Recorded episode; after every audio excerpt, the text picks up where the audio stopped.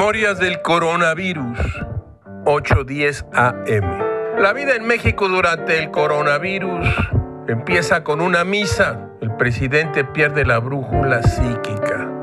Durante su conferencia mañanera, López Obrador proyecta en una pantalla un tuit del Papa Bergoglio y lo lee en voz alta a los reporteros de la fuente. Por cierto, Gámez no comprende por qué rayos los periodistas no abandonan sus pinches sillas duras y con gran poesía y amabilidad se van mucho a la chingada.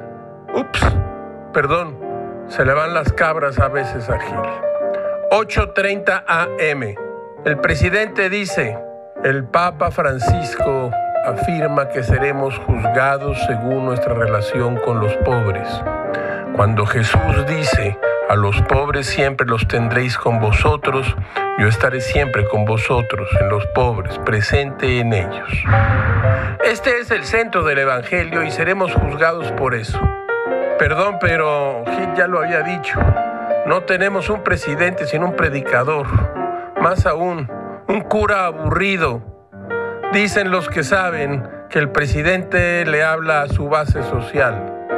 Será el sereno, pero su acuerdo, su acuerdo presidencial baja rápidamente, incluso con sus masas, sus musas y sus misas.